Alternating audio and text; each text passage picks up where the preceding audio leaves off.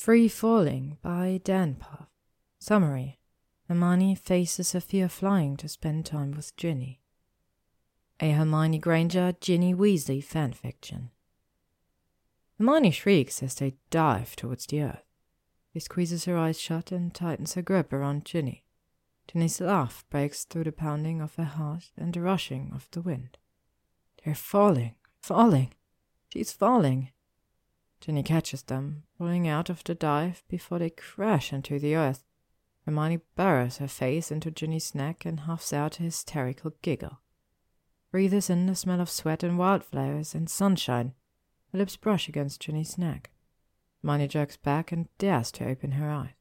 Ginger hair, brown eyes, blue skies. A new world. Ginny's stomach swoops as Hermione dismounts the broom. She stands on wobbly legs and looks up at Ginny with flushed cheeks and bright eyes. Her curls are wilder than usual. Ginny swallows through the dryness of her throat. The broom hovers above the ground. Ginny touches Hermione's warm cheeks. Hermione's lips tremble.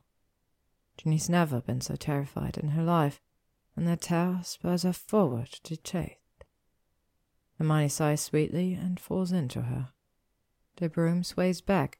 Virginia catches Hermione in her arms and the broom in her legs, and she smiles. Out of control. Pure joy. The end.